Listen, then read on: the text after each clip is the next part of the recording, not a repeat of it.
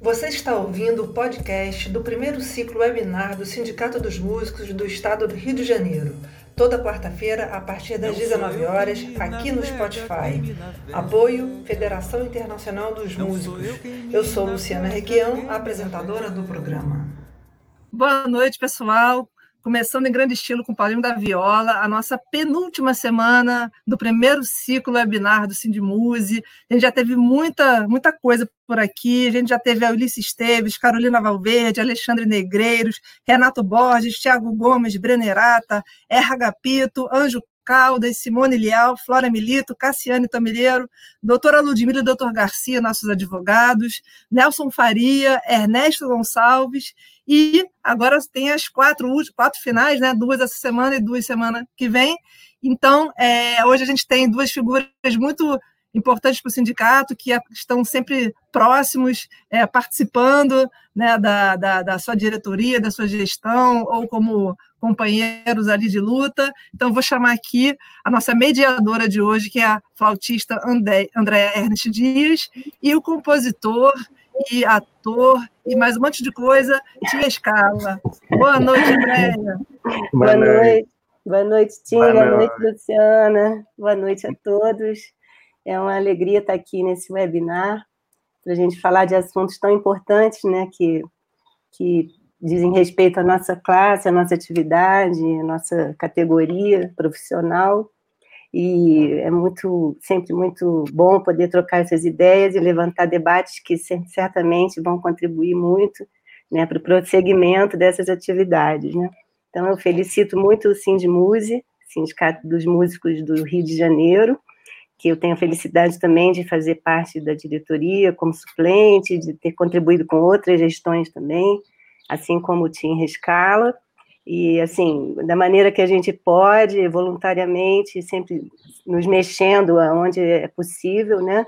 Mas é, a gente acho que esses movimentos também eles vêm contribuir para a permanência desse, desse status do sindicato, né, como representante da categoria. Então, acho muito bacana esse processo também. Agora a gente está entrando nesse, nesse ciclo webinar, você promovendo brilhantemente esse ciclo, né? Abertura com Paulinho da Viola, não, hoje não podia ser melhor para gente. Muito bom, muito legal. Esse mar que a gente navega, né? Ele tem muitos sons, ele tem muito, muitas ondas, né? E essas ondas vão e vêm e a gente vai ao sabor das ondas às vezes, e às vezes a gente vai enfrentando essas ondas, como agora a gente está enfrentando essa pandemia, cada é. um aqui da sua casa, do seu lar. Né? Cai como uma luva, inclusive, porque eu estou em navegantes. Ah. Então, estou navegando mesmo. navegando. Exato. Então, hoje, assim, me incumbiram, assim, de mediar um assunto que é muito, muito bom para mim, né? Porque, como vocês sabem, eu sou uma intérprete de música, né? Sou uma uma flautista há muitos anos já, tenho uma vida profissional, costumo dizer que uma ficha corrida já bem grande. e assim me colocando no lugar da intérprete, estou sempre em contato com essa figura, essa coisa mais importante para o intérprete é estar lidando com esse compositor e a sua obra, né? E eu tenho uma enorme felicidade de ser parceira do Tim e de ter interpretado várias das suas peças, né, e de ter participado de vários espetáculos teatrais, musicais, é, premiados sempre, como o Green, o, o, o, o Macuru, é, enfim, as trilhas sonoras para televisão. O Tim Rescala é esse ser polivalente e que a gente tem a felicidade de ter como colega, né? E, tipo, não dá para nunca recusar um, um, chamado do Tim, porque é sempre são sempre coisas muito boas de se tocar e sempre muito um respeito enorme que ele tem pelos seus colegas e seus parceiros, né? Então, as atividades sempre correm assim com uma fluidez muito grande e isso é muito importante para a gente que é profissional e, e que esse, não haja nenhum tipo de contratempo desnecessário, né? além daqueles que já, já são da uhum. natureza mesmo da profissão, né? Mas, assim, trabalhar com o Tim Rescala é sempre uma honra e um prazer muito grande. Então, eu vou chamar aqui, passar aqui a bola para ele, E dizia, dizia ele que Tim, você é um, um cara que eu respeito demais. Obrigado, demais, obrigado, né? obrigado, Zé, pelas palavras de carinho aí, de, de força. É, e, enfim, vamos, vamos lá, né? Eu quero inicialmente agradecer o convite, eu fico muito feliz de manter esse, essa colaboração com o sindicato, além de, de, de um simples associado, mas procurar colaborar sempre. Eu acho que se cada um fizer um pouquinho, é, é, esse somatório vai significar muita coisa, né? Então, às vezes a gente tem na nossa trajetória momentos que a gente pode colaborar mais, outros que está mais difícil, mas o importante é nunca esquecer que existe o sindicato nos defendendo, né, nos ajudando a, a seguir na profissão, né? Então, justamente por isso que eu que eu sugeri que o tema fosse esse, né? o compositor profissional, né? porque eu vou tentar discorrer aqui sobre a atividade profissional do compositor, quem se dedica é, full time a, a, essa atividade, como o meu caso, né?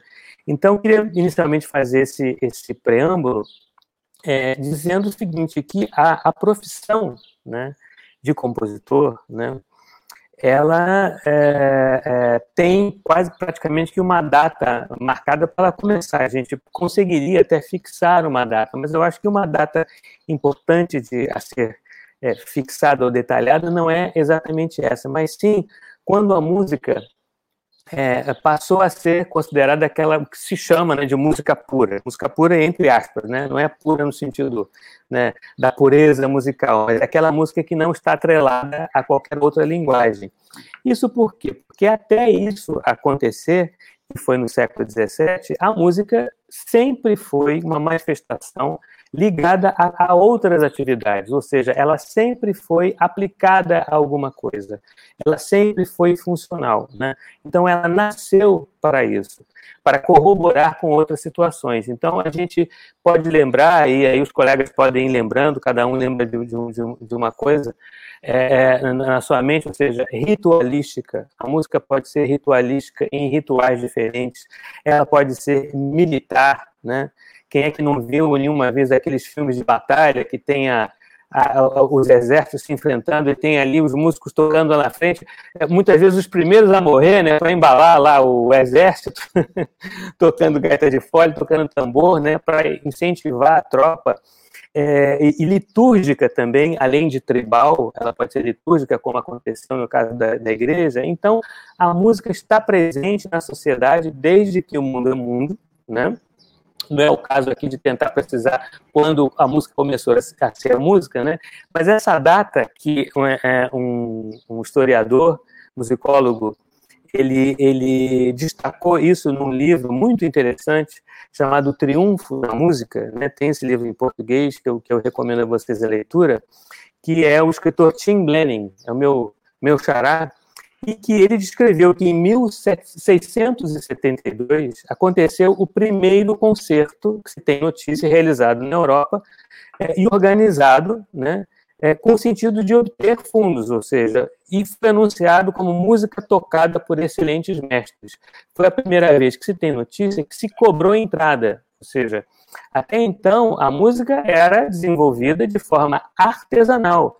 Então, o, é, o, o, músico, ele era um artesão como qualquer outro. Então, se a gente imagina que o contexto da música dentro das, da, da, da, do, do, do, do, reinado, né, dentro de uma situação da, da realeza, né, dentro de um castelo, né, o músico ele, ele comia junto com os outros artesãos, com o alfaiate, com o cozinheiro, com o jardineiro, ele era um deles pouco a pouco, o status desse músico começou a mudar. Né? E ele foi sendo cada vez mais considerado como alguém que está acima né, da, da, da, daqueles outros artesãos, porque a música foi sendo cada vez mais admirada. Então, ela deixou, foi deixando aquela situação simplesmente como música aplicada ou música funcional, como, por exemplo, a música de câmara, que a gente não pode é, é, é, esquecer que a música de câmara tem esse nome, câmara, que, que é câmara de italiano, né, que é quarto, porque ela é tocada em espaços pequenos e muitas vezes em quartos mesmo, né? E muitas vezes em situações íntimas, né? Há relatos disso. É, e há relatos de, da utilização de músicas nas situações mais curiosas. Por exemplo, fogos de artifício reais de Handel foi escrita para fogos de artifício, para um momento em que se é, é, houve uma exibição de fogos de artifício, então a gente pode imaginar é, se realmente foi possível escutar a música de Handel, né? Mas o importante é que a música ficou, né? E se a gente segue lembrando outras situações em que, em que a música foi, foi é, é, considerada e foi composta para alguma coisa, a gente pensa assim, é, o que motivava a criação musical? O que motivava a criação musical era a necessidade. Então, os trovadores, o que, que os trovadores eram? Eles eram, eles eram, na verdade, jornalistas, eles eram mensageiros de, de, de, do, que, do que acontecia na corte e faziam isso cantando, né? Então a gente sabe que a forma musical, né, daquilo que a gente pode até dizer que é uma canção, mas na verdade o mais correto é dizer que é uma trova, é uma série né, de estrofes em que a música vai sendo feita de forma cíclica, contando um determinado relato, né? assim como eram né, é, é, é, é o, o, o, os, os mensageiros do rei que liam as coisas, ou seja, os arautos, né? Então, o trovador não era nada mais do que um arauto, um jornalista musical da época. E esse, um cronista. Sabe, um cronista, um cronista social, só que cantando. Né? Uhum. E isso foi seguindo. E se a gente pensa assim, quem eram os, aqueles que encomendavam as músicas para os compositores, né? Se não era a realeza, era o quê? Era a igreja, notadamente, né? Então a gente vê que muitas das grandes obras, aquelas que são consideradas até hoje as grandes obras de grandes compositores, como Bach, como Beethoven, como Mozart, foram encomendadas não só pela realeza, mas também pela igreja, né? E se a gente faz um paralelo do que acontecia naquela época para o que, o que acontece hoje, né? Infelizmente, a igreja já não encomenda tanta música como antigamente, né? Não se tem mais o, mestres de capela, os compositores nem da corte, nem compositores dentro daquela situação. Mas a gente tem outras situações que são muito parecidas. Então, quem é que encomenda música hoje em dia? Cinco segundos para o pessoal pensar. O mundo audiovisual, né? Sim. Principalmente o mundo audiovisual, ou seja, a televisão, o cinema, uhum. os vídeos institucionais, a publicidade. Como eu estou, por exemplo, aqui em Navegante, estou fazendo um trabalho no Parque Beto Carreiro. Os uhum. parques de diversão, os museus, enfim, há uma vasta gama de encomendas de música para situações as mais diversas, né? para consultórios, seja lá o que for. Né? Mas são outros aqueles que encomendam as músicas. Né? Eles, não é que eles não existam mais, eles existem sim, só que eles estão em outros lugares. Os games, por exemplo, a gente sabe que o mercado de games hoje em dia é maior do que o mercado de cinema. Né? É, então, assim, é onde esse mercado de fato existe e é onde, obviamente, circula o dinheiro que faz com que este mercado fique ativo. Né? Então, é, quando eu, eu, eu, menciono esses, esses é, digamos, aqueles contratantes do compositor de hoje em dia, eu reforço essa figura do compositor como artesão e como profissional. Ou seja, nós temos dentro da nossa atividade de músicos, né, é, muitas vezes você exerce várias atividades. Você pode ser um instrumentista e um compositor, ou um instrumentista e regente, ou um compositor e professor. Muitos se dedicam ao magistério ou à pesquisa, né? ou as duas coisas, né? mas há também aqueles que se dedicam exclusivamente a alguma dessas atividades, né? dependendo, obviamente, da escolha pessoal de cada um. Eu até determinado ponto da minha vida, eu exercia coisas é, é, correlatas, funções correlatas, até o momento em que eu optei, de fato, pela a função, basicamente, de compositor. E aí eu, é, eu gostaria de fazer uma pausa, né, um killzinho aqui né, no assunto e passar para a minha experiência pessoal. Por quê? Isso. Porque aí eu vou tentar demonstrar como que eu cheguei nesse ponto né, de, de assumir a composição como atividade profissional, né? Certo. Eu sou filho de músicos, né, especificamente de, de, de cantores. Meu pai era barítono do, do coro do Teatro Municipal, trabalhou lá praticamente 40 anos, né, quase que a vida inteira dele. E minha mãe era cantora e organista, é, é, traba, trabalhava mais em igrejas, né, igreja católica, cantava casamento, missa, etc e tal. É, e eu e meu irmão começamos a estudar música cedo, né? Meu irmão, também eu tenho um único irmão que também é cantor, que é tenor e também do Teatro Municipal, né? Que e é eu, só um minutinho, que é o Zé Rescala, um que é o Zé Rescala, integrante que está lá no teatro, né? Eu acho que daqui a pouco ele já, já pode se aposentar, se quiser, pelo tempo que ele está lá. Meu pai, por exemplo, que foi corista durante anos, ele entrou lá como o que, que chamavam lá de comparsaria, né? antes de ser do coro, e comparsaria figurante. Né? Olha, ele fazia inicialmente figuração de ópera e depois ele passou para o coro. Né? Mais uma categoria dentro do ofício, né? exatamente, exatamente. Enfim, e, e aí é, é, eu, a gente tinha a, o hábito de frequentar as salas de concerto, felizmente, e principalmente o Teatro Municipal. Né? A gente frequentava e, e a brincadeira é, essa, é, é, ver quem é que descobria o nosso pai primeiro, né? porque como ele era do coro, né? É, a gente ficava vendo assim no meio do coro onde é estava eles. E achei, achei, né? Era o primeiro. obviamente, né, paramentado com alguma figura da, com algum figurino, né? Assim, exatamente, horas, exatamente. Então deve ser mais difícil ainda localizar, né? Exatamente, né? De longe do Teatro Municipal, da galeria, né? Lá do, do lado do balcão simples, né? Mas, de qualquer forma, a gente tinha esse hábito, e eu me lembro de ter assistido, é, e muitas vezes, duas óperas numa semana. Né? Duas óperas diferentes numa semana, para você ver a diferença da situação de hoje. Né? É, é, isso porque o Teatro Municipal fazia parte de um circuito internacional de ópera, né? recebia grandes companhias, né? enviava os seus artistas também para cantar em outros lugares. Mas, enfim, eu é, gostava muito de, de, frequentar, isso foi muito importante para mim anos depois, quando eu passei a, a, trabalhar com dramaturgia também, toda aquele, aquela convivência com, com o Teatro Municipal e com saber com, cantar uma história, não só contar, mas cantar uma uhum. história foi fundamental para mim, né? não foi à toa. E eu gostava muito de, de, de, o tudo me encantava e eu perguntava assim, eu queria sempre no final da ópera apertar a mão do maestro, né?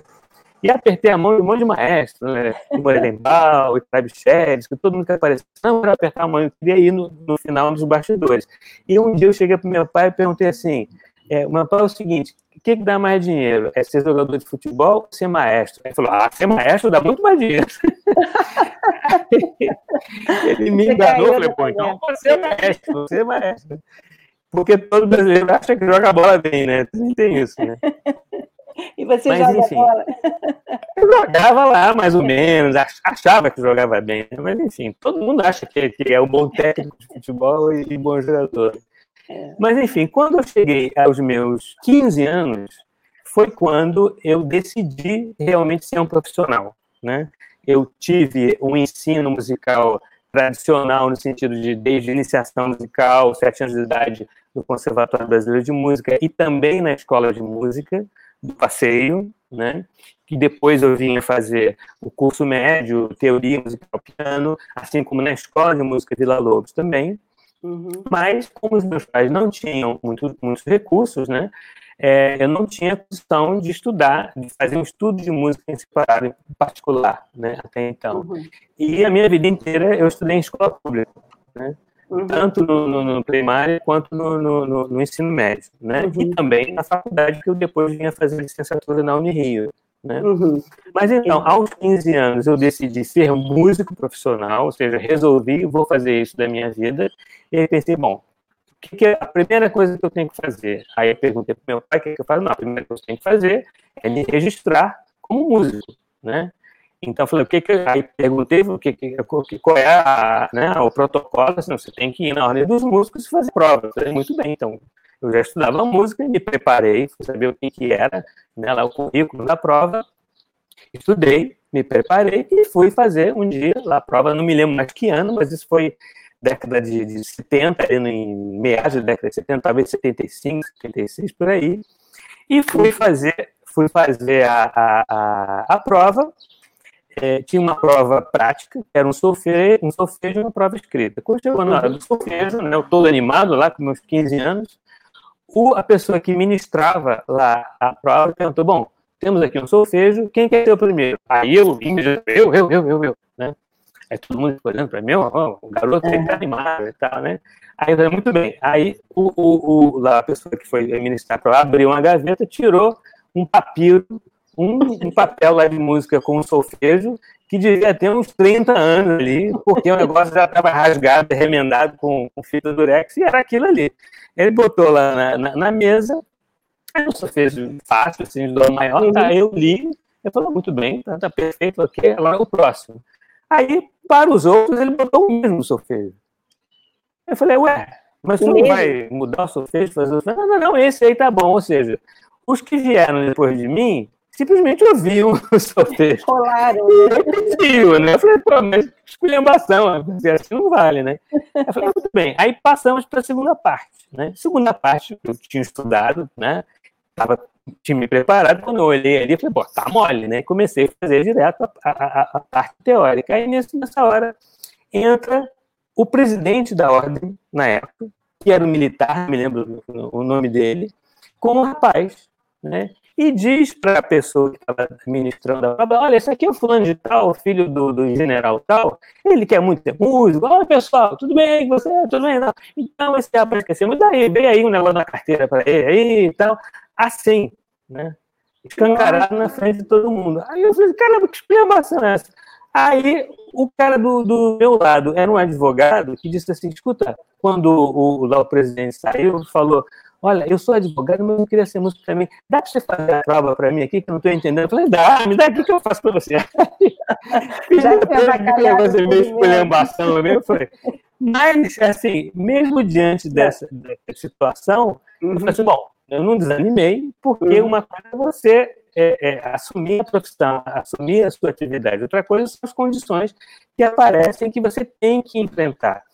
Mas o que, que eu vi? Eu, eu, eu, vi assim logo de início que eu precisava achar o meu lugar, né, profissionalmente, né? E nessa época até então, a, a minha intenção era ser pianista clássico. Uhum. Né? Sendo que, em termos de repertório, eu já estou. Pode falar. Só uma partezinha assim, porque é, essa, você fez essa prova aí na Ordem dos Músicos, década de 70, né? A ordem era uma ordem recente, né? Assim, porque é data dos do início dos anos 61. 60.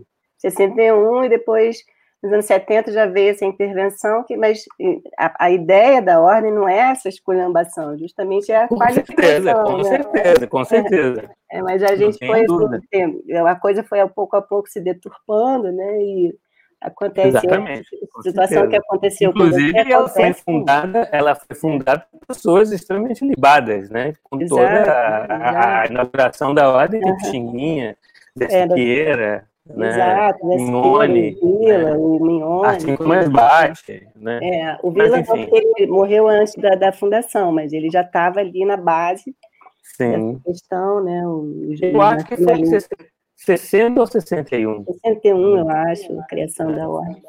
Foi que eu nasci. Era, era só uma parte, assim, só para a gente também. Não, com certeza. É...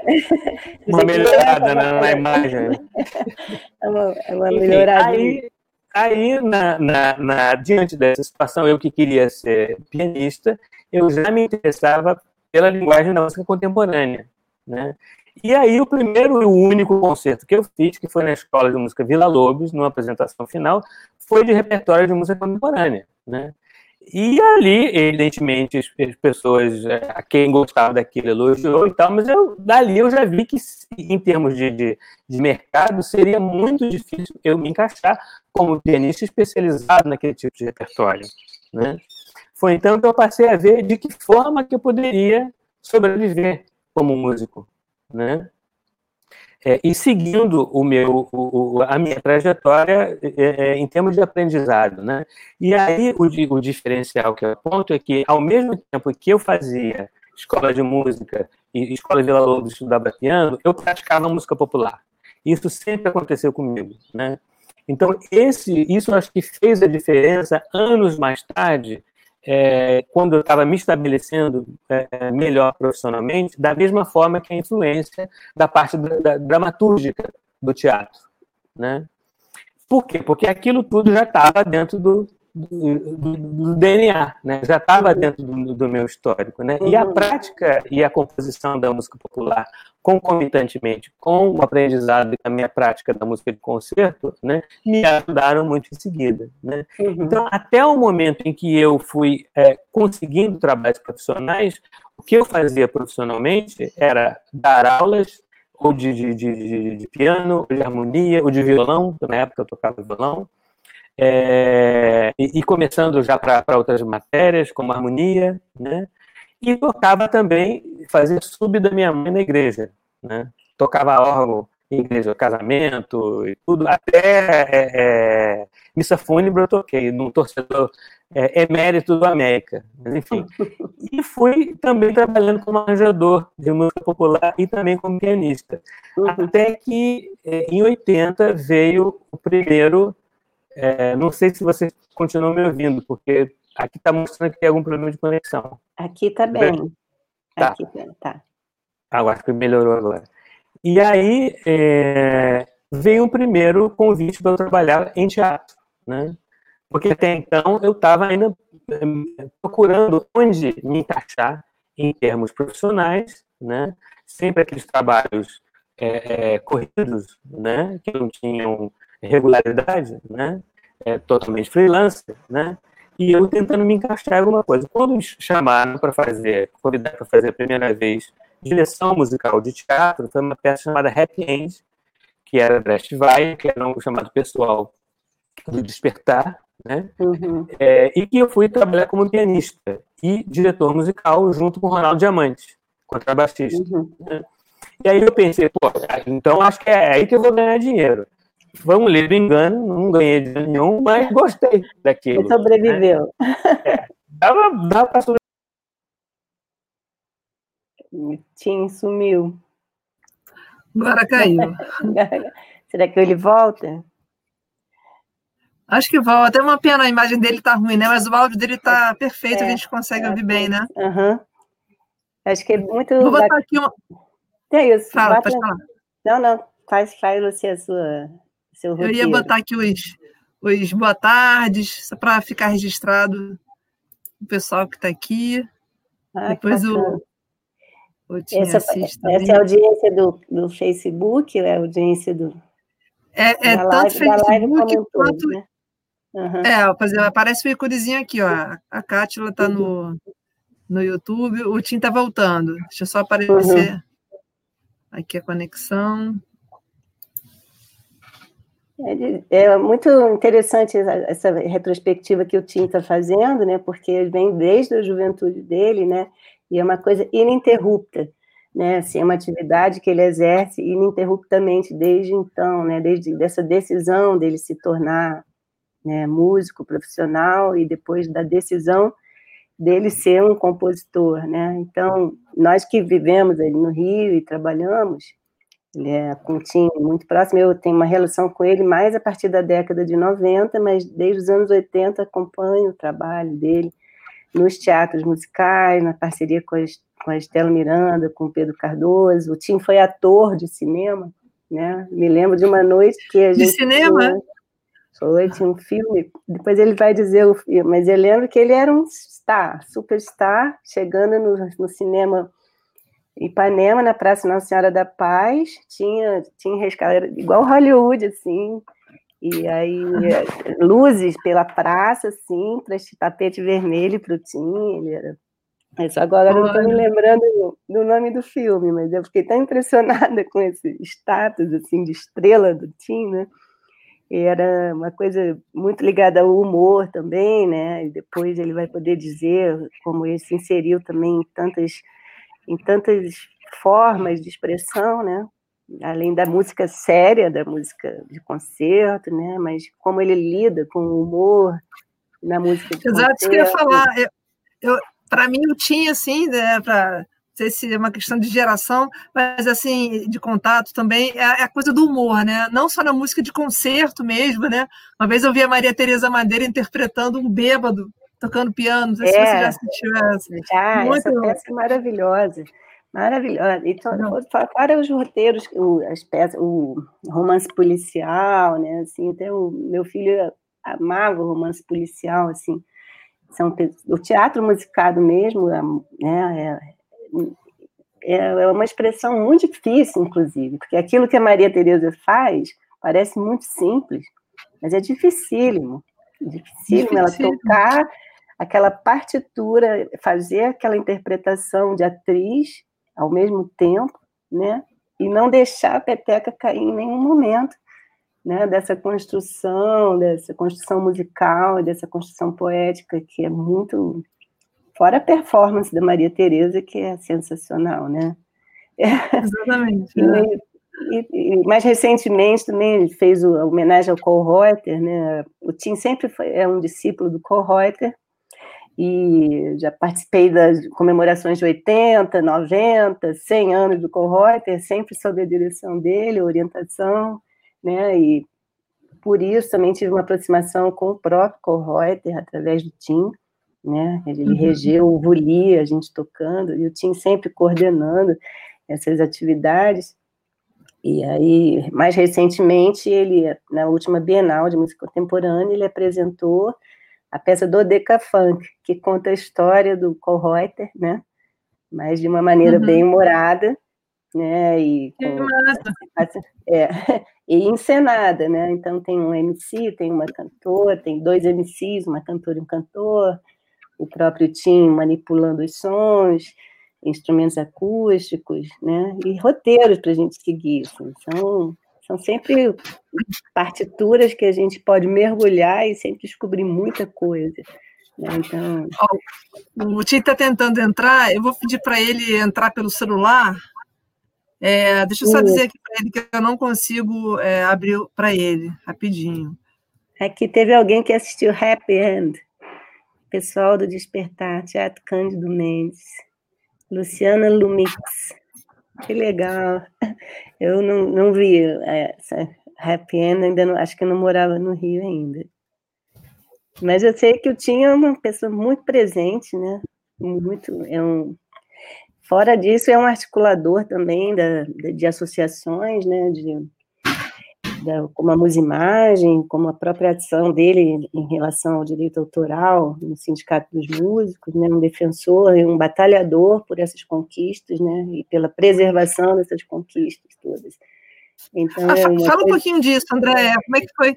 Porque, eu, porque eu, a, as gestões que eu estive lá no sindicato, o Tim já estava como suplente, ou em alguma função assim que eu não tive tanto contato com ele. Mas como é que foi a atuação do Tim no sindicato? Você que teve ah, mais próximo.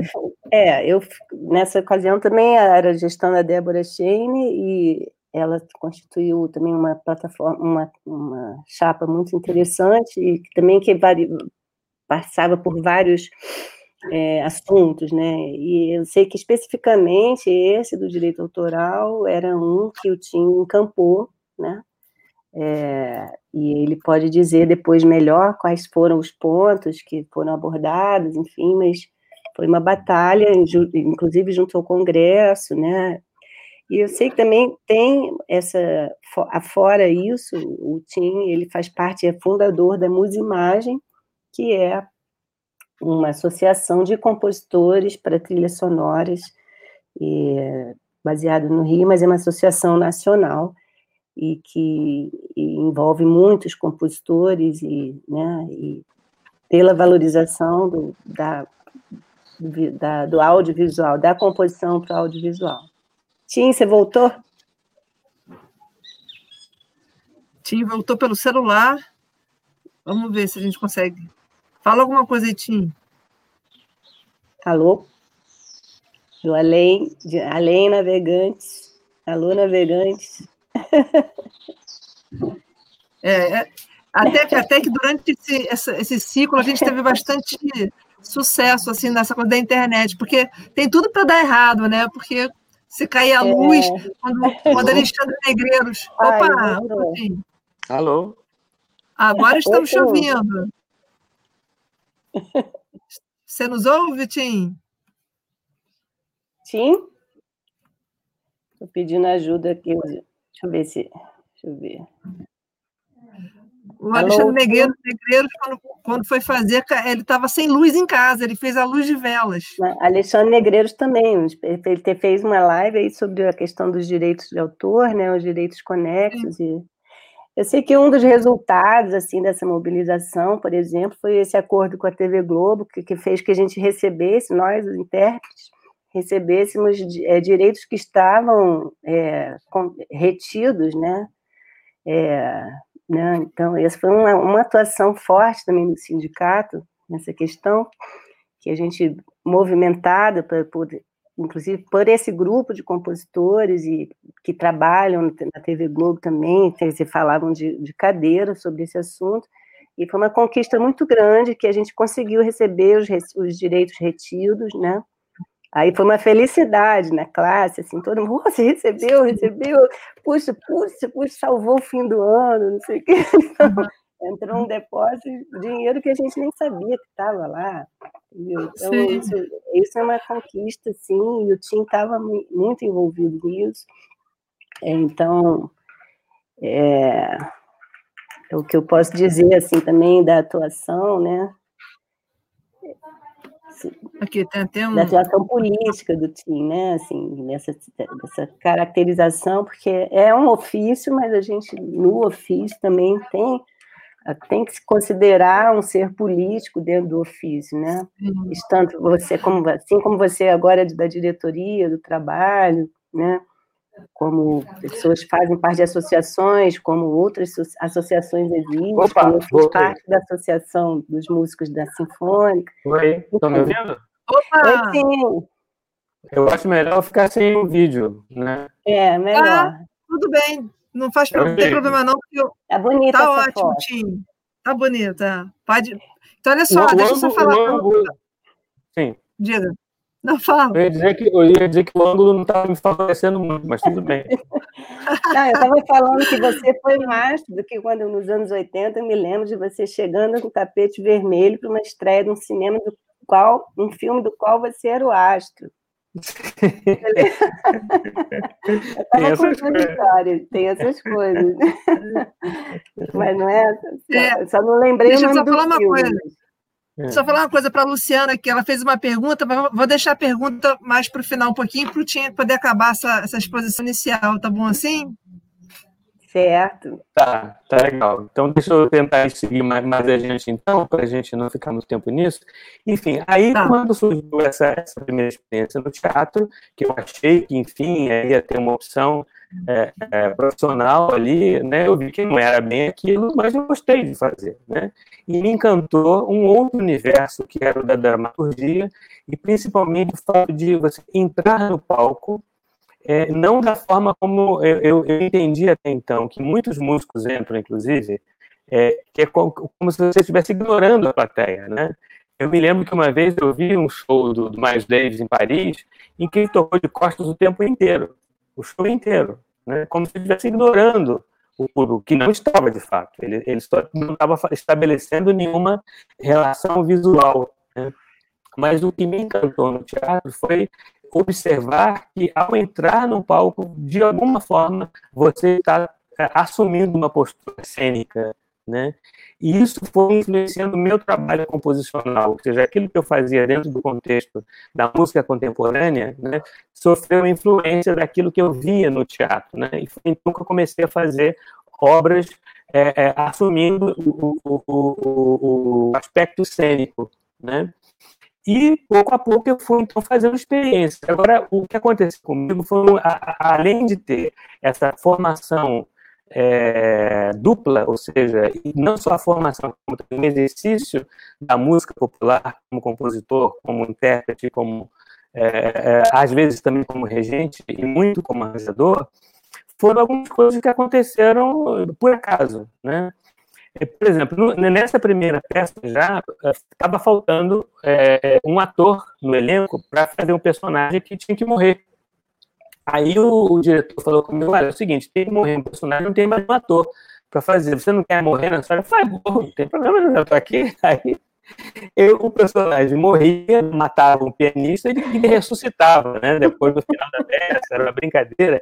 E aí gostaram da, da palhaçada que eu fiz E é, o que, que aconteceu? Numa próxima peça, começaram a me chamar, porque além de tocar e de fazer os arranjos, eu ainda fazia uma palhaçada lá, fazia alguma graça e tal, né? E começaram a me chamar para fazer esse tipo de coisa. E aí me viram fazendo isso e me convidaram é, para trabalhar como ator, né? E teve e isso que você falou desse filme, esse filme chamava Por Incrível que Pareça. Né? Isso, por incrível que pareça. Então, por incrível que pareça, eu fui o ator principal do filme.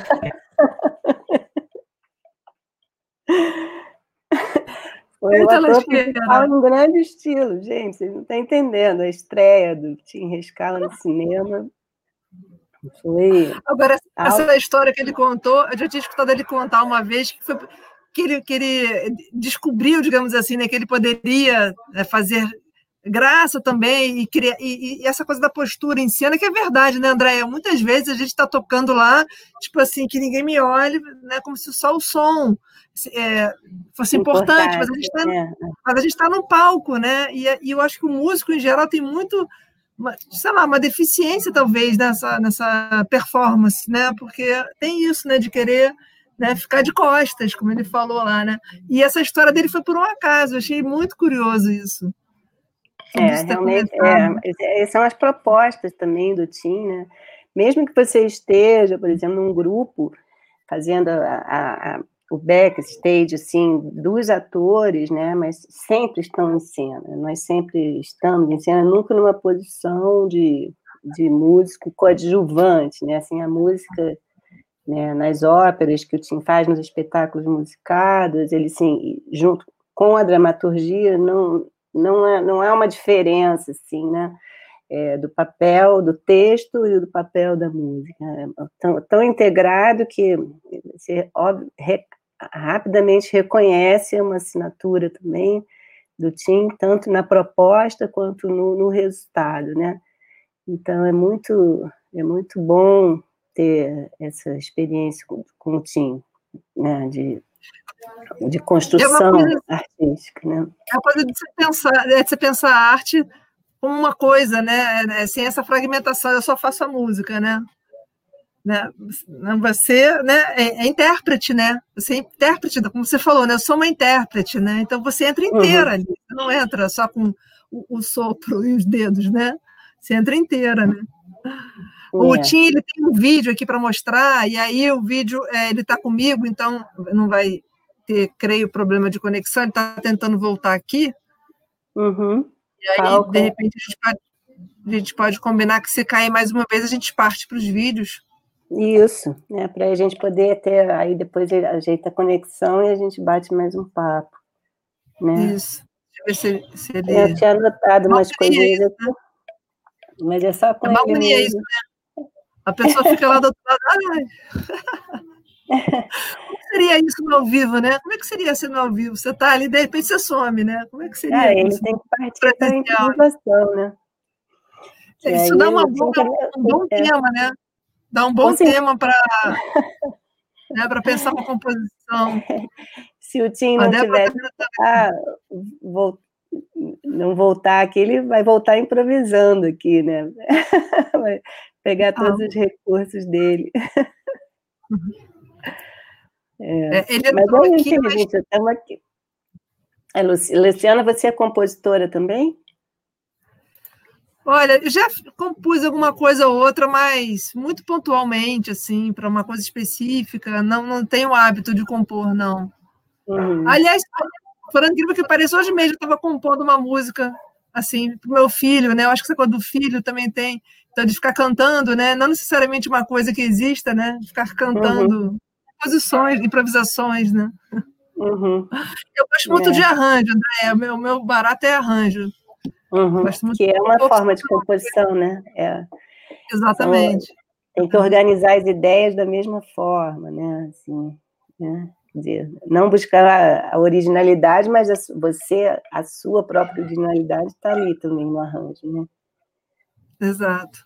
É, Olha, ele tá aqui, é uma experiência ele, ele tá assim, eu não tenho fala, muito fala. assim, não. Eu tenho toquei tantas músicas, né? Toco tantas músicas dos, dos colegas e dos amigos e que o meu tempo não deu ainda. E também é as circunstâncias, né? Quando eu comecei a fazer arranjo, era porque eu tinha um trio de violões e não tinha música popular arranjada para trio de violões. Era só músicas mais eruditas, renascentistas e tal. Não tinha. Então, uhum. se eu quisesse tocar Tom Jobim, eu tinha que fazer. Se eu quisesse tocar uhum. qualquer outra coisa, eu tinha que fazer, né? Também tem é, isso, né? De necessidade. Achei bacana ele tocar nesse assunto da música popular, né, de como a música popular no Brasil, no, nas escolas, ela também vai transformando, né, o, o próprio músico, né. É, então, você sai, o Tim veio de uma formação de ópera, né, dos pais, e uma coisa mais tradicional, assim, mas, né, mais funcional, digamos assim, né, e entrou na música popular, a música popular foi abrindo para o teatro, que foi abrindo para o humor, que voltou para a música, que, né, que se transforma num programa para crianças do rádio, né, que é o Blim Blim Blom, que ele tem semanalmente na Rádio MEC, né, quer dizer, tem um mundo infantil, um mundo adolescente também, que ele consegue envolver e abarcar aí, né, nessa, nesse papel Você que vê... ele exerce. Sim, você vê ele tá... o, pianíssimo, o é um selo de música que ele tem dedicado às crianças, né? Uma editora. Assim, são muito, muitas facetas que o Tim tem, que vai muito e além. ele está lá no Beto Carreiro. Que música será que ele está fazendo lá em Beto Carreiro, né? Será que é a música para o quê, né? Ah. Para os brinquedos, para né, pra, o que será, né? Até curiosa é, de saber o que, que ele está é, fazendo em Beto Carreiro. Deixa eu ver se ele falou aqui comigo. É, é, deixa eu perguntar se eu passo o vídeo. Isso, pergunta se a gente vai ver os vídeos, porque aí ele vai melhorando a conexão. Ele já está aqui dizendo que não, que não sabe mais o que fazer. Vamos ver se eu passo os vídeos. Ele preparou uma série de vídeos mostrando assim, vários trabalhos dele, né? uma série de vídeos, um vídeo que a gente pode assistir para poder ver essa multiplicidade de, de atividades musicais do Tim, né? Não, e o incrível é que é, é, os estilos são muito variados, são muito diferentes. Né? Então, uma pessoa que não conhece dificilmente associaria a, a, a, o mesmo compositor transitar por universos tão diversos, né? Isso é muito uhum. impressionante. Uhum. Né? Ele já viu que eu. Ah, ele está digitando aqui. Então, então, só mais um momentinho para saber o que, que o Tim vai falar para a gente. Tim Rescala é um gênio, isso mesmo, Antônio. isso, isso mesmo. É o gênio que pena, a gente está com uma audiência super bacana aqui. É, uhum. Gente, se vocês quiserem colocar perguntas, pode, pode colocar, porque mesmo que não der para responder agora, de repente o Tim responde depois. Uhum. Ah, tá. Ele falou assim: que eu, que eu posso passar o um vídeo e explicar para vocês que são encomendas completamente diferentes uma da outra, como a gente vai perceber, né? E aí ele vai escrever um pouquinho sobre cada uma dessas, dessas obras dele, caso ele não consiga voltar. Então, vou passar o vídeo, que são 16 minutos de vídeo, vale muito a pena ficar atento, porque é muito bacana. Ah. Daqui a pouco eu, eu volto aqui com a Andréia. Então, vamos lá.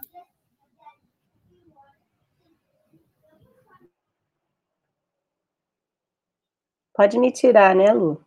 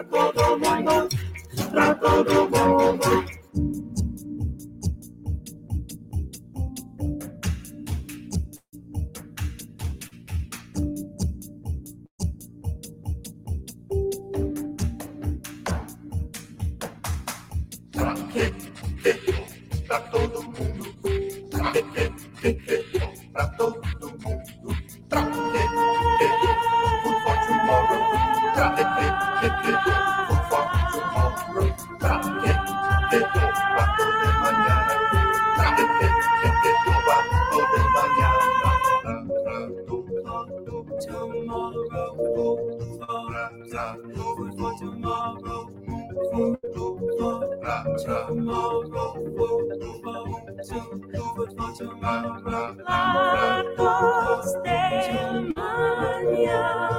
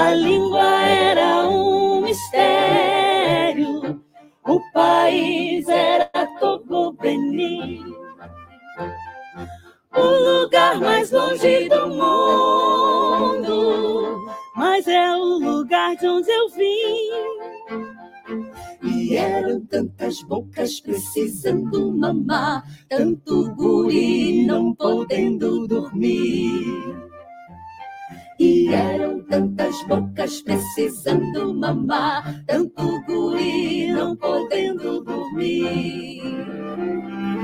A minha avó preta dos lábios carmim, pegando na saia, cantava assim.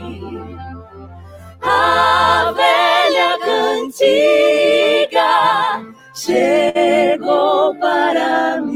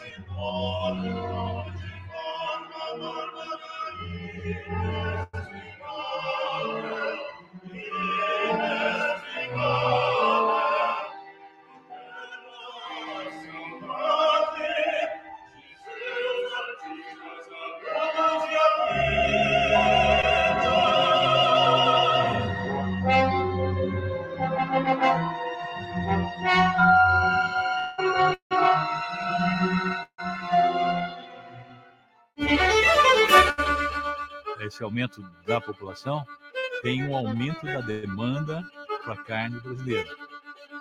A encruzilhada é justamente o país pensar em termos de produção e também pensar na conservação de suas florestas. Os números da Fazenda Recanto são muito significativos. Eles conseguiram triplicar a produtividade por hectare. A Corteva trouxe tecnologia que nos deu a condição de produzir mais sem aumentar a área.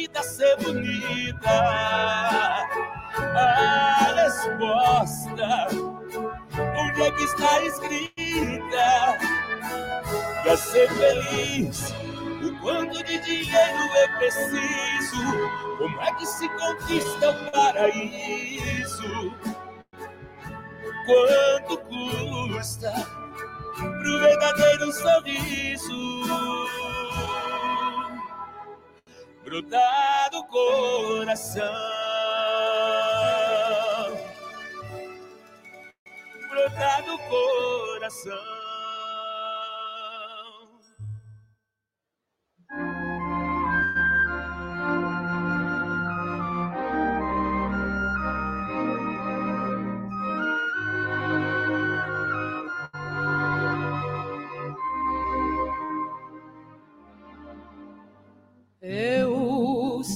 você não tenho porquê, porquê. Sem você não sei mais chorar, Só chão, sem luz, jardim, sem luar, luar, sem amor, amor. Sem cidade أنا من دونك منهوب مفقود قرب بلا ما حقل بلا ورود. حزن يرتحل حزن يعود. من دونك يا حبي أنا هبا Sentado em seu trono, ele usava um vestido cor de púrpura, uma mistura de azul com vermelho, e fazia o que os reis sabem fazer: reinar sobre as coisas. Vendo nosso príncipezinho, disse bem alto: Ah, um súdito, aproxime-se para que eu possa vê-lo melhor. O pequeno príncipe vai se aproximando e, ainda cansado de sua viagem, solta um gostoso bocejo. É contra a etiqueta bocejar na presença do rei. Eu o proíbo.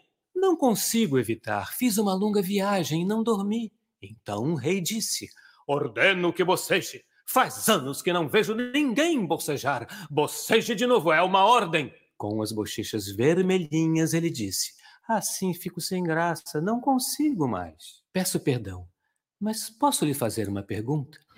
Ordeno que me faça uma pergunta. Majestade, reina sobre o quê? Sobretudo, apontando para o céu e para outros planetas, assim como para as estrelas. E as estrelas lhe obedecem? Claro, no mesmo instante. Afinal de contas, sou um monarca universal.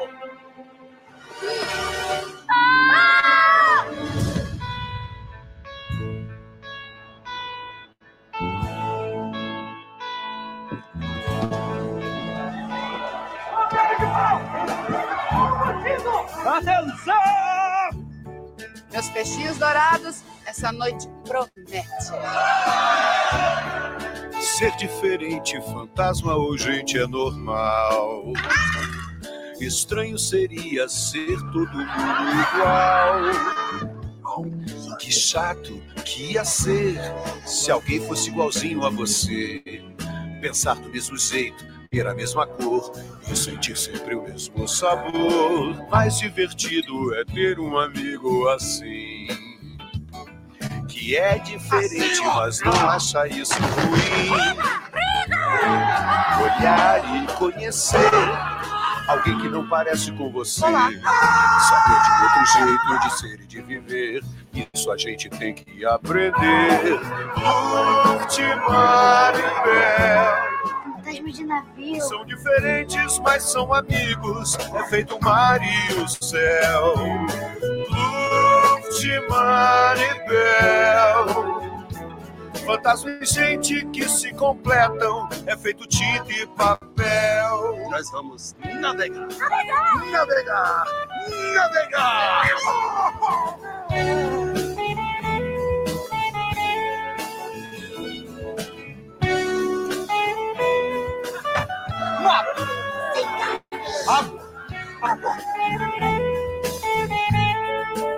Afrouxar a bujarrona, levantar velas! Alô? Oi. Estou ouvindo vocês, vocês me ouvem? Sim. Bom, então Tô podemos então. tentar sim, porque a única forma que eu estou conseguindo aqui realmente é o áudio só. Tá ótimo. Tá tudo Tá ótimo. ótimo, Tim. Foi ótimo ver, foi ótimo ver seu, seu, sua música aí tão, tão diferente, né? Tão, contextos tão diferentes, né? Muito, muito interessante, muito incrível. É, foi isso que eu, que, que eu quis exemplificar, né? porque não, não, não houve condição de eu falar sobre essa questão da, da trajetória, como foi, mas é, é, desde, desde essa experiência que eu estava citando no Bar do Cibar, é que eu fui é, colocado diante de coisas que eu nunca tinha feito antes. Né? Então, no Bar do Cibar, por exemplo, que os atores eram Pedro Cardoso e Felipe Pinheiro, eles falavam para mim assim, ó, aqui a gente precisa trocar de roupa, então canta uma música. Assim, eu falei assim, não, mas eu não sou cantor. Aí eles falaram, não, se vira. Eu falei, vou cantar o quê? Faz uma canção, mas eu não sei, eu não sei fazer letra, mas se vira. E aí eu fui, fui me virando, né? E, e, e assim com outras coisas, com outras situações que, que aconteceram até por acaso, é, como, por exemplo, ter, começar a fazer graça, não intencionalmente, e depois ver que aquilo estava engraçado e aí fazer propositalmente, né? Ou seja, aquilo que acontecia por acaso, que eu observava, que gerava situações engraçadas, eu passei a levar de propósito para o contexto também da música de concerto, né? E, e com o tempo, é, é, as pessoas, os, os, os, diretores foram me chamando não só para fazer trabalho como músico, como também como ator, que foi o caso do Chico Anísio, por exemplo. Quando eu comecei a trabalhar com ele, foi fazendo música e fazendo, uh, atuando também e, e, também escrevendo, que foi uma outra faceta que eu fui desenvolvendo, que também foi começando a partir da necessidade de fazer e em situações é, de desafios, né? Por isso que eu digo que é preciso arriscar, né? E, e a, a, a intenção de mostrar isso é exemplificar que quanto mais você, mais informação você tiver, quanto melhor formado você for, e maior variedade de conhecimento de estilos, de técnicas composicionais, evidentemente que mais opções de trabalho você vai ter. E vão te proporcionar fazer tanto música de, de, de concerto, quanto música aplicada a cinema, quanto canção. Né? Evidentemente que, e que para fazer isso você tem que em primeiro lugar, é, é, é, se disponibilizar, né, aceitar o desafio, arriscar, né, é, e, por outro lado, também exercitar, né, se exercitar nisso. Ô, Tim, é, isso que você falou agora responde à pergunta da Luciana, que eu estou colocando aqui no vídeo, né? Se, hum. se, é, o que você considera hoje o maior, os maiores desafios para o compositor? Olha, eu acho que hoje é, a gente tem uma situação que não tinha até, digamos, a, a década de 90, que é o, o, advento não só da internet, como da, da, da, da tecnologia de uma forma assim é, muito maior né, do, que, do que antes. Né? Eu, por exemplo, sempre fui adepto do uso dessa tecnologia na música, né? desde a da música eletroacústica, por exemplo, que eu fiz muito, é, é, desde a minha fase também de, de, de rock progressivo, né? É, em, que eu é, é, me encantava pelo sintetizador, depois o analógico, né, o trabalho de, de, edição em fita de rolo, depois veio o sintetizador digital e aí veio o computador pessoal, etc. Quer dizer, eu acho isso tudo maravilhoso. O problema é que, a, a, o, digamos que o mercado musical, principalmente o da música comercial, ele passou a ser refém disso, né? Então, uma coisa é você utilizar a tecnologia. Outra coisa é você ser utilizado pela tecnologia, é você se tornar escravo dela, né?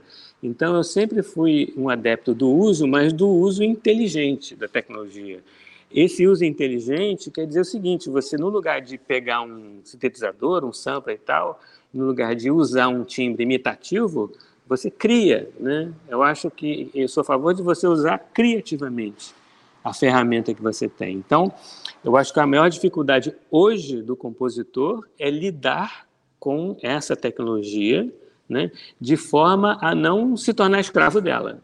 Porque muitos colegas eu observo isso, que, que e tem também uma certa preguiça de muitos, né? De, de, de, pular certo um conhecimento que eu acho que não deve ser pulado, né? que você precisa ter, como por exemplo de orquestração. Né? Tem muita gente que começa a fazer coisas assim para soar como orquestra que não dão certo simplesmente porque uhum. o cara não conhece a orquestração. Se conhecesse, soaria melhor, né? Uhum. É uma uhum. questão de saber usar, né? Por isso que eu falo de saber usar a tecnologia. Uhum. Eu tenho, é, é, eu acho que uma coisa que eu vou acrescentar aqui, a sua postura, assim, é, é o que eu percebo, né? É, é, essa sua versatilidade ela vem também com uma condição básica que é o respeito, né? E o respeito é, pela a condição básica é a ausência de preconceito musical, né? Assim, uhum, eu acho uhum. que isso aí é um dos seus dos seus motores, né? E isso que faz com que você tenha também tanta versatilidade e tanto campo, porque os campos vão se abrindo, né? Você vê. Gente, exatamente, porque, exatamente. Entendeu? Você não está fechado numa questão só, numa possibilidade só, ou seja, sinfônica, ou seja, arranjo popular, a gente vê essa pré-abertura com, com aquela exposição, né, da, da comida para todos, como é enfim, todas as Uhum. várias situações que você apresentou aqui denotam isso, né? Não tem, você não é um cara que tem preconceito musical, né? Então isso É, eu procuro não ter, porque é, eu acho assim, eu entendo até que vários colegas se dedicam a um determinado gênero, né? Se aprofundam num determinado gênero, estilo musical, né? Mas eu acho assim, acho isso positivo também, mas eu acho que a música é uma coisa tão fascinante e tão ampla, né? Eu me sentiria triste se eu fi- fi- fizesse uma coisa só, sabe? Eu, eu, eu me sentiria, ficaria insatisfeito se Uhum. fizesse só música de concerto, ou só música popular, ou só choro, ou só isso. Eu gosto de fazer as outras coisas, me sinto estimulado, né? E principalmente por aquelas coisas que eu não fiz ainda, Uhum. né? Aquelas que eu já fiz, eu já fiz, né? Tudo bem, posso até fazer, né? Mas diga. É, uma coisa assim que, que transparece para mim na tua música, não, não importa de qual gênero e tudo mais, mas é uma coisa de alegria, assim, uma, uma coisa para cima. Você se diverte muito fazendo as suas composições? Ah, sim, totalmente. Eu estava, inclusive, escrevendo um texto, por acaso, hoje, do, do, do Blim Blim Blom para o ano que vem, é, uma fala que seria do, do bar, né? E ele dizendo isso, que música é brincadeira. E eu acho que muitos músicos pensam assim também, né? Você se diverte fazendo música porque é uma coisa que eu acho que, por isso que di- dizem tanto que estimula várias, várias outras coisas, né? né, Na, na, na parte educativa, né?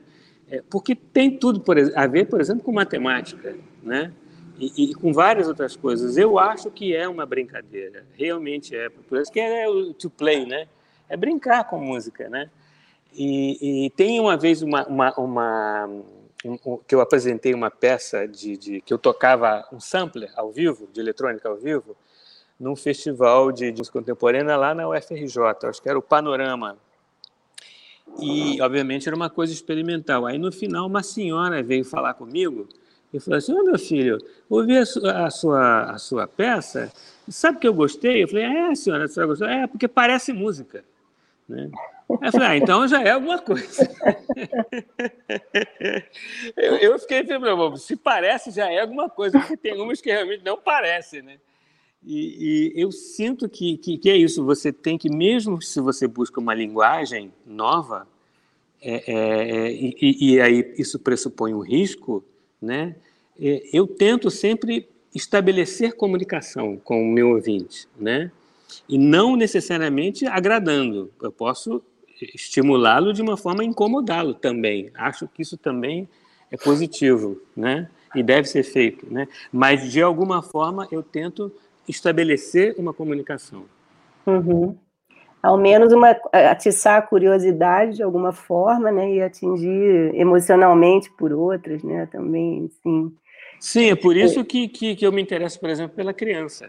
Isso, eu ia chegar Como nisso, é, ia É. puxar esse assunto da criança, né, tem as- muito, grande parte da tua composição é voltada ao mundo infantil, né, ao mundo... Sim, sim, porque assim, primeiro porque é, isso foi muito por causa de uma peça que eu escrevi para Maria Tereza, né, que eu estudo para piano. Isso, a gente estava É. querendo lembrar o nome da peça e eu não lembrei. Estudo É, para estudo para piano. piano. É, é uma peça de 89 que eu fiz para Uhum. ela. E a intenção já dessa peça, uma peça curta, de, de pouco mais de três minutos, é de, de, de tentar estabelecer quer dizer, uma relação da pianista com o instrumento, ou seja, de forma que o piano reagisse. O que eu queria na peça é que o piano reagisse, quer dizer, pela interpretação, é, é, a- as pessoas quando olham para o palco e veem piano, elas meio que aguardam uma resposta dele. Isso. Aí depois disso eu quis aprofundar essa experiência e foi aí que eu achei que a a melhor linguagem para isso era o teatro infantil. Foi aí que eu escrevi minha primeira peça, que é o Pianíssimo, em que eu pude desenvolver essa ideia. E aí, de, de fato, o piano falava, porque saiu um ator de dentro do piano, como se fosse a alma do, do piano. Uhum. Né? E, e a criança, o que eu acho muito estimulante é que a criança é sincera, né? Ela não tem o- os pruridos né, do, do, do adulto, ela não fica preocupada com as reações, que a opinião dela, não, ela dá opinião mesmo. Se não gostar, ela fala, ela reage, ela levanta Uhum. Uhum. e, e- e torna-se, obviamente, um, um- um risco muito maior, mas isso que eu acho que é interessante. Né? Uhum. Fora o fato de ser importante fazer música para as crianças, né? Mas música que estimule a criança, né? Uhum. Não uma, aquelas músicas que, que, que ao contrário, né? Que, que, que é muita coisa, essa música que as pessoas dizem que é música infantil, que, que para mim é infantilóide, não é infantil. Uhum.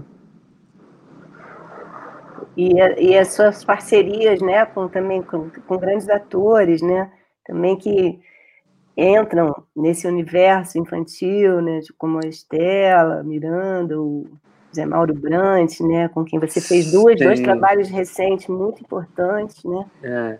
O Zé Mauro a gente já fez, na verdade, três musicais, né? O, Era Uma Vez dizer, eu fiz primeiro um trabalho com ele no, no, do Cantos Contos e Calantes, que eu fiz os arranjos de uma música. Uhum. Depois fizemos Era Uma Vez Green, é, o Pequeno Zacarias e Macuru, né? Que praticamente são óperas, né? São todas absolutamente cantadas, né? Tem pouquíssimas falas, né? E, e, e aí é mais uma demonstração de que, que o, o ouvido da criança, na verdade, isso que eu sempre insisto nessa tese, ele é muito melhor do que o nosso. ele ele está menos bombardeado, sabe? Está menos Uhum. viciado do que o nosso ouvido, Uhum. né? Está menos cansado. Por isso mesmo é que não se deve apresentar qualquer coisa. Porque a criança vai, eh, eh, vai completando o seu repertório auditivo com coisas que não estimulam o desenvolvimento dela. Não é muito pelo contrário, ela é muito mais capaz do que nós. Uhum. E isso eu comprovei já na, na minha primeira ópera infantil, que foi a Orquestra dos Sonhos. Que, que é, é, eu, quando falei para os colegas que ia fazer uma ópera infantil usando técnicas diferentes, além da, da, da- do, do tonalismo, eu usei dodecafonismo, atonalismo livre, minimalismo, tudo numa peça só. Aí disseram, pô, você é doido, isso não vai dar certo, né? E, e deu certíssimo, as crianças saíam da, da ópera eh, brincando de canto falado, sem o menor problema, porque também não, não tinham que saber o que, que era aquilo, né? Elas não estão preocupadas em saber o que, se é o atonal se não é. Elas simplesmente reagem ao estímulo, né? Uhum. Então, Ô, enquanto Tim. adultos têm dificuldade, elas não. Diga. Eu, eu, eu não sei se é, você lembra que você me deu uma, uma pilha assim, de DVDs do Brincando de Orquestra, porque eu quis Sim. levar lá para Angra dos Reis, onde eu dou aula lá na, na Universidade Federal Fluminense. Sabe que é um sucesso. Eu até hoje eu uso, eu uso direto com as minhas alunas lá o, o, o- o- o- enfim, o conteúdo lá que tem no, no, no vídeo, a, própria história, né, o DVD, que por um acaso eu estava Ah, presente no dia da gravação. Muito, feliz. muito legal. tem Fala- um site, você fala, sabe, pô. né? Tem um site, Tem um site exatamente. Orquestra. É. eu tenho um, um curso à distância lá na UF que, que tem um link que joga a pessoa direto lá para o site para brincar de orquestra. Fa- fala um pouquinho desse projeto, como é que foi? Bom, esse projeto, eh, eu não me lembro já que ano exatamente que ele começou, acho que foi em 90 e... Eu já não sei mais, acho que estreou em 2000, Não. se não me engano, porque o DVD 2000 foi posterior. Ah, O tá. DVD foi depois. Foi, eu, eu compus graças a uma bolsa, que eu não me lembro agora se foi a Bolsa Vita, se foi aquela outra da... A bolsa da que tinha na, na, na- na Secretaria de, Cultura do Rio, né? Ah, tinha o da Rio Arte, né? Da Rio Arte, Bolsa Ah, Rio Arte. Eu não me lembro mais o que, que foi. Se foi a Orquestra dos Sonhos, eu sei que foi a Orquestra dos Sonhos, foi um Brincando de Orquestra foi, foi outro, né? E, e aí a intenção era essa porque observei que o repertório que a gente tem didático é, ou é Pedro Lobo ou é o, o- o guia para Pra- jovens da orquestra Uhum. né, do Britain, que são obras maravilhosas, né, mas que estão dentro de um contexto é, é, europeu, né? Então eu quis fazer uma coisa voltada para a nossa, nossa realidade, por isso que a dramaturgia, a história são três crianças de uma escola pública, né? E, e- e toda vez que a, que a peça é apresentada ao vivo, sempre é, é muito bem recebida, né? As crianças se divertem, né? E É só uma pena que seja pouco apresentada, né? Poderia ser mais levada Uhum. à à- à cena, né? É, Mas a intenção foi essa, né? Link. Entra Coloquei mais nas link. programações. Entra Coloquei mais aqui o link pessoal programações ver. orquestra. Isso. Isso. A gente fala junto ao mesmo tempo. É, é, são os ruídos, né? Bom, gente, a É. gente assim já está já tá se aproximando a uma hora e meia, que é mais ou menos o, o limite do corpo, né, e da mente para ficar uma conexão dessa. Aí não sei, Tim, se você concluiu o que você trouxe para falar para a gente, se você quer acrescentar mais alguma coisa em específico. Olha, na verdade, é, antes de, de, de, como teve aqueles problemas todos de conexão, né, é, eu iria fazer um percurso, narrar um pouco mais sobre esse percurso do, do desafio de, né, de estar diante de, de, estímulos e desafios diferentes, né? É, e isso seguiu, é, é, é inclusive na televisão, né? É, de escrever, é, porque você sabe que eu, quer dizer, eu, eu cheguei a alcançar a orquestra na Globo, né? Uhum. Que, o departamento musical, né? Eu fiz o meu primeiro trabalho lá, na verdade, em 82, em 83, né? Mas eu vim a ser, na verdade, contratado em 89 e fiquei por 30 anos. E os, as primeiras experiências que eu fiz, já em 89, 88, na verdade, 87 eu já fiz. É, eu peguei a orquestra, né? Era uma orquestra de 100 integrantes, né? É, dos melhores músicos do, do, do Rio, né? E é, lá a coisa funcionava assim: você escrevia a grade, né, mandava a grade, e, e a, o próprio departamento marcava a, primeira gravação de base, depois e, e dizia assim: olha, dia tal você grava base, dia tal você grava cordas, dia tal você grava metais, né? E eu cheguei a ver ali, além do Radamés, Cipó, é, Alceu Boquino, né, Geraldo Vespar, que outro dia fez uma uma live maravilhosa ali com o César Sarraceni no Festival da Musimagem, né? Então uhum. tinha ali uma música pulsante que era muito interessante, né? Foi, eu tive muita sorte de ainda alcançar isso, né? E é, é, isso assim me levava a desafios, como por exemplo em alguns quadros do Chico Anísio, que a música era ao vivo, eu escrevia a grade e lá ele resolvia mudar a ordem das coisas. Aí eu falei, não, então, tudo bem, então peraí, deixa eu reescrever o arranjo, né? Falei, ah, então tudo bem, então a gente grava uma outra coisa aí, senta aí e faz. Aí eu sentava uhum. lá, escrevia a grade de novo, copiava a, a, as, as, partes de novo e a gente gravava, né? Uhum. Então tinha um artesanato, assim, que, que, que, infelizmente se perdeu, mas que, por outro lado, é, é, ele também é retomado hoje em dia, eu acho, que em outras esferas, até mesmo com, lidando com a tecnologia, né? Então, é, eu só lamento é que os músicos que, que, que, gravavam tanto naquela época não estejam gravando mais. Né? E hoje a, a gente agora tem que também procurar formas alternativas. Né? Por exemplo, o que eu estou fazendo aqui no, no, no, Parque Beto Carreiro, vocês viram aí esse trecho do Hot Wheels, né? A gente ficou curiosa para saber o que você está fazendo no Beto Carreiro. É, brincando, né? Não, pois é, eu, aqui eu estou fazendo dois trabalhos grandes, né? De grande envergadura. Um é esse, do, do Hot Wheels, é, que a música já está pronta, mas eu vim aqui para ver como é que ela está né, rolando. Isso é uma arena enorme para 3 mil pessoas, eu acho, em que eles fazem uma, uma, uma atração de 45 minutos com de malabarismo com os carros, né, como vocês viram. Uhum. Mais adiante ali, eles andam em duas rodas, eles entram em, em bola de fogo, tem explosão, é um negócio, uma, uma doideira. E o desafio ali foi fazer música para um ambiente, obviamente, aberto, com muito ruído, né? Então foi a primeira coisa quando me chamaram é, que eles queriam substituir a música que veio de lá, né, junto com a atração, que era uma música muito monocórdia, né? Era um power trio tocando mais ou menos na mesma no mesmo beat, né? E uhum. eu falei, olha, isso aqui é o que, o que não está dando certo por isso, porque primeiro que as pessoas saem sem uma memória auditiva da, da, da atração, né?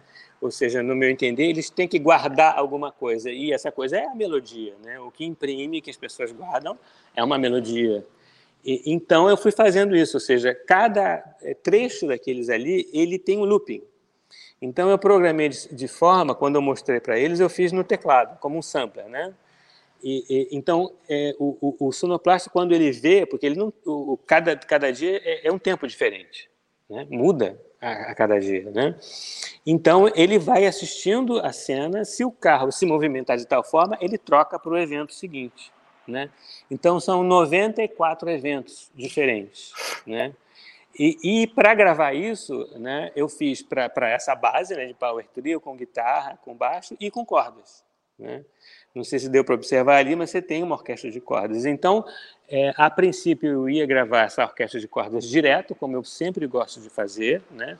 em, em geral com 40 músicos, mas não foi possível. Então eu tive que, que fazer em subnaipes. Né? Eu gravei pr primeiro violino, depois é, todo mundo saía do estúdio e aí é, desinfetava lá, higienizava o estúdio, depois voltava ao segundo grupo, fazendo segundo violinos e sucessivamente viola, cello e contrabaixo. Que não é o ideal, mas foi o jeito possível de fazer uhum. dentro dessa circunstância atual. Né? Uhum. É, é curioso essa, essa, essa mudança né, dos encontros, e você passa a ter encontros agora virtuais e, e, e às vezes encontros só auditivos, né? Você não tem mais a, a, presença Sim. das pessoas, como a orquestra, né? Você é. chegou, é. herdou aí uma, né, herdou uma, uma linguagem, uma, uma prática, né, da, que vem da Rádio Nacional, né, dos grandes maestros, você ainda pegou isso, ainda conseguiu passar isso adiante né, de certa forma, né, com, seu, uhum. com, com as suas e que, aberturas, que maravilha. As, as, possibilidades que você criou a partir disso, né? Uhum. Que maravilha é porque... usar músicos, né? Usar músicos ao vivo, é de verdade, né? Num, num ah, sim, sim, sim. eletrônico, né? Sim, isso é uma coisa que eu já, já há muitos anos eu mantenho como, como assim, primordial. Eu não faço música mecânica, gravada que eu posso fazer ao vivo. Né? Eu só abri uma exceção a, em 2017 para uma situação de amigas que precisavam fazer uma peça e que não tinham dinheiro nenhum e tal. É, mas, assim, é, a princípio eu não faço, nem que tenha um músico. Sabe? Pode ter um, mas tem que ter. Né? É, e vocês podem ver que nos musicais, como por exemplo esse que, infantil que vocês viram, tem quatro atores e quatro músicos. Uhum. Quando o, o, diretor ou o produtor chega assim, não, mas é muito caro, eu falei, ah, ué, então põe os músicos ao vivo e põe os atores gravados. Eu falo assim, grava os atores e põe o vídeo aí. Porque eu, eu, a classe. Porque de repente vai, vai ver que um ou outro gosta da ideia, né? Porque eu acho que você tem que assumir um, um, uma postura, sabe? Senão as coisas vão, vão piorar cada vez mais, né? É, eu acho isso também. Acho que queria que você falasse, já que você tocou nesse assunto, falasse rapidamente assim sobre esse, seu envolvimento com esse tipo de organização, a Musimagem. Você fez parte, teve uma atuação, é porque você estava estava fora do ar na hora que a gente falou, né? Você hum. participou desse debate também, da, da criação do Conselho Nacional de Direito Autoral, né? E foi uma peça muito importante nessa parte. Então, hum. todo esse tipo de organização também que influencia, de uma certa forma, eu acredito, na sua, na sua ideia sobre o ofício, né? Assim, então, a, a própria sim, imagem, como que você faz parte da diretoria, ou fez, eu não sei qual é a constituição da diretoria agora, mas eu sei que você é peça fundamental ali, né? Uhum. E são organizações em torno da música. É, então, é, como de uma como que isso, isso você chegou a isso? É, enfim. Olha, eu acho que é, na verdade, até uma, uma influência que vem de, de berço mesmo, né? O fato de eu ser filho de músicos, de sempre ter observado aquilo que eu falei no início, é, é, como é que eu vou me, me encaixar né, profissionalmente, qual vai ser meu nicho, ou quais serão os meus nichos de trabalho, né? É, de observar as dificuldades e a necessidade de cada um de nós atuar de forma ativa nisso, né? Não é só criando, mas é, é, é observando, né? Que eu acho assim, você como criador é coerente é, é, com a música que você faz se você interage com o, o, o seu entorno, né? Eu acho que não precisa necessariamente você ficar preocupado, não precisa usar temas brasileiros. Se você é, é, dialogar com o seu entorno, com o seu meio musical, vai ser isso, vai ser natural, entende? Mesmo que eu, que eu fizer música eletroacústica, ela vai soar de alguma forma brasileira. Uhum. Por quê? Porque é, é, eu sou um músico brasileiro que vive o, a, a, a, o dia a dia e as dificuldades e as, e as, felicidades e benesses dessa profissão no Brasil, né? Tudo bem que eu tenho experiências fora, observo, observo também como é fora, mas assim, o meu lugar é aqui, né? E, então isso passa para aquilo que você cria, né? Eu acho que isso então vem desde lá de trás, né? E, e também porque aí é uma característica minha, eu não consigo muito ver, não fico quieto quando eu vejo injustiça, né? Então, quando eu comecei a entender, por exemplo, o que era direito autoral, né? Eu comecei a falar assim, não, não é possível que seja isso, porque eu quando não entendia nada, os colegas chegavam para mim e falavam assim, olha, tem é, um monte de retido seu lá no ECAD. Eu falei, tem o quê? Retido. Eu não sabia o que, que era, né? Ah, tá. Eu falava assim, ah, legal, vou ver, mas eu não sabia o que era, né? Aí, quando eu fui saber o que era e quando eu fui ver que, que realmente eu estava perdendo dinheiro, né, eu fui me inteirar e fui saber o que estava acontecendo. Né? Então, o, o, o, o, o que a, a experiência, o ensinamento que eu tiro disso é que nós todos temos sempre que ficar atentos. Né? Porque se a gente não, não batalha pelo que é nosso, os outros é que não vão batalhar. Exato. Não, não são as, as, editoras e gravadoras multinacionais que vão ficar preocupadas com o músico. Uhum. É o que a gente viu na questão do streaming. Né? Se é, o streaming não fosse é, considerado execução pública, os músicos não iam receber. Jamais. Iam considerar que uma música tem autor, tem produtor fonográfico, tem intérprete principal, mas não tem músico. A música veio do uhum. nada. Né? Uhum. Ia ser assim. E, e muitas coisas ainda não se recebe por conta da atuação dessas editoras multinacionais. Então, na verdade, quando a gente briga assim, e, e, e questiona ECAD e outras entidades, não é exatamente o ECAD que é uma entidade dos músicos. O ECAD foi criado a pedido dos compositores, né? Uhum. Ou seja, o ECAD é dos músicos, é dos uhum. compositores, mas sim, a gente critica as forças que atuam uhum. é, dentro do ECAD, porque são reflexo do, do, do, né, do que existe, porque não é uhum. só o, o, o, compositor que é o, o titular. Uhum. Né? A editora também é titular. Aí é que, é que muda tudo. Aí é que está o buziles da questão. Né? Uhum. Então, a história do direito autoral no Brasil, por exemplo, é uma história de litígios provocados basicamente pelas editoras, sobretudo as multinacionais. Uhum. Então, quando, quando a gente entende isso, a gente consegue é, vislumbrar qual qual solução pode ser melhor. Por isso que a gente sempre defendeu, assim como vários colegas, como Frejá, como vários outros, como Ivan Lins, a volta do Estado, não para gerir o direito autoral, mas uhum. para fiscalizar, pura e uhum. simplesmente. Uhum. Exato. Porque não, não, não podemos ficar sendo sempre prejudicados, né? Assim, já as condições já não são favoráveis de trabalho, o trabalho em si, né? Então, mais o que a gente produz em termos de registro e, e tudo isso que as pessoas consomem, né? A gente tem que ter a nossa fatia. Né? Sim, né? inclusive o streaming, inclusive agora nessa nova uhum. Nessa nova circunstância, né? Uhum. É, ou seja, live tem que tem que pagar direito autoral. Uhum. De alguma forma, que recolhe, ou seja pelo YouTube, não sei o quê, mas uhum. a questão dos percentuais é que a gente tem que questionar os percentuais que são praticados. Uhum. Né? É verdade. Senão fica. Vai, vamos voltar a, a, regredir 100 anos, né? Digamos. Sim, sim. É, vai, volta-se para trás, né? Então... Aquilo que foi conquistado lá atrás na França, né? No uhum. que eles chamam e tal, né? não foi à toa, né? Uhum. É verdade. Gente, a gente já deu agora uma hora e meia.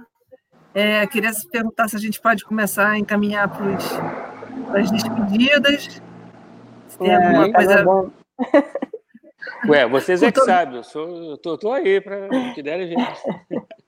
Com todos os percalços, né? Que, que foi sim, essa live sim. aqui, mas faz parte, né? Numa próxima. Ah, bom, você está, de certa forma, te antecipando uma coisa, vou até antecipar aqui, que essa série de webinar também vai virar podcast. Então, a gente vai, depois de acabar as 20, né? As 20 webinars, a gente vai, então, botar lá numa plataforma dessa daí de streaming, vai ter que ser, né? Os uhum. podcasts o pessoal que prefere, né? Que gosta. E tem, não sei se você claro. viu, Tim, tem a opção, tem a opção de gente te saudando aqui no, no no, no, no chat. Você não sei se você consegue ah, ver. Não, não, tô, não consigo ver porque eu estou aqui no, no hall do hotel é, em frente à árvore de é, Natal. Vivi, Vivi Farias. e a tela está escura, você... na verdade eu estou. Sim. Depois você olha lá o, o, vídeo, os vídeos ficam todos lá no canal do, do YouTube do Cindy Muse, então depois se tiver curiosidade de ver as saudações, as pessoas que, ah, claro. que querem bem, te admiram, estão aqui falando. Com certeza, obrigado. Vou ver sim, com certeza. Eu lamento essa circunstância, mas não teve jeito. A gente tentou de tudo aqui. Não, o bom é que você está fazendo, exercendo o seu ofício aí, né?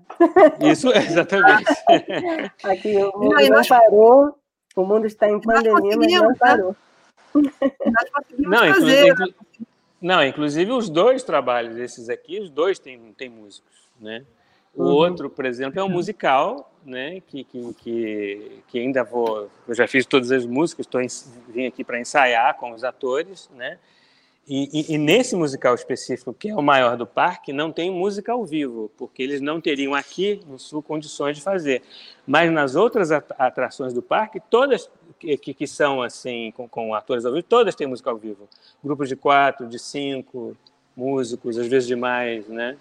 E isso é uma coisa que a gente tem que, que, que saudar também, né? Eu tenho uma sugestão para você, Tim. Abre uma hum. franquia em rescala e a gente vai espalhando esse... pelo país. Mandar um, mandar um clone. Vai mandando, assim, olha, só tem que ter músico nessa, nesse lance aqui. Leite em escala, a lei, leite em escala, a lei tem que ter Exigência, exige a presença de músicos no trabalho. Não, pois é, pois é. Mas eu, eu acho que tem que ser assim mesmo, né? Porque aquela história, se você insistindo nessa, nessa, nessa tecla, por isso que eu também insisto na tecla de não se gravar fora, música sinfônica, por isso que eu gravo lá com Heliópolis, né? E, e tenho tentado tornar possível gravar também no Rio, né? Mas veio a, a pandemia e complicou um pouco mais. Mas haveremos de conseguir fazer isso. Sairemos dessa, sairemos dessa, né? Sim, Gente, sim. então, em nome do Sindicato dos Músicos, agradeço muitíssimo a presença de vocês dois aqui, também duas pessoas que são da casa, né? Há mais tempo que eu, inclusive, né? Essa grande casa que é o sindicato. Aproveitem e passem a conhecer o Sindicato dos Músicos, os que ainda não conhecem, né? Uma organização centenária, né? Que briga muito pela pela categoria, né? Vai passando pelas ondas, como a gente falou no início, mas vamos passar por essa de novo ainda, né, Lu? Mas precisamos da presença sim. das pessoas, não é isso? Exato, o sindicato ele só se faz com pessoas porque ele representa pessoas, né? Pessoas que querem ser representadas, né? Então, por isso que sem as pessoas não tem sentido algum, né? Bom, gente, claro. eu vou então eu vou terminar aqui, então, do jeito que é habitual, fazendo a propaganda do, do próximo webinar e soltando a vinhetinha de novo aí, porque tem gente que às vezes não viu no começo. Tá, eu quero só agradecer mais uma vez também o convite, deixar um beijão aqui para o Tim e para você e para os amigos que vieram. Obrigado, querido. Obrigado, Luciana. Obrigado, Andréia, a todos os colegas aí. Também foi um prazer. Estou à disposição. Na próxima, a gente melhora a conexão para rimar. Maravilha. Então, não vai embora não, vou botar vocês aqui embaixo, depois a gente se despede aqui nos bastidores, tá bom? E eu, enquanto isso, vou jogar aqui para vocês a, a propaganda na próxima sexta-feira, que a gente vai ter o Paulo Malaguti Pauleira, vai falar desse trabalho incrível que ele faz, vocal, né? Que, então ele deu esse título, Vozes do Pauleira, vai ser muito interessante o papo com ele. É, e para terminar, vou terminar aqui com a nossa vinheta e desejando um super boa noite. Você ouviu o podcast do primeiro ciclo webinar do Sindmuse. Coordenação e apresentação, Luciana Requião. Arte, Carol Nouri. Divulgação, Rodrigo Passos. Administração, Andréia Mendes. A coordenação do podcast fica a cargo da Clarice Magalhães. Uma realização do Sindmuse com o apoio da Federação Internacional de Músicos e da Union to Union. É ele quem me carrega.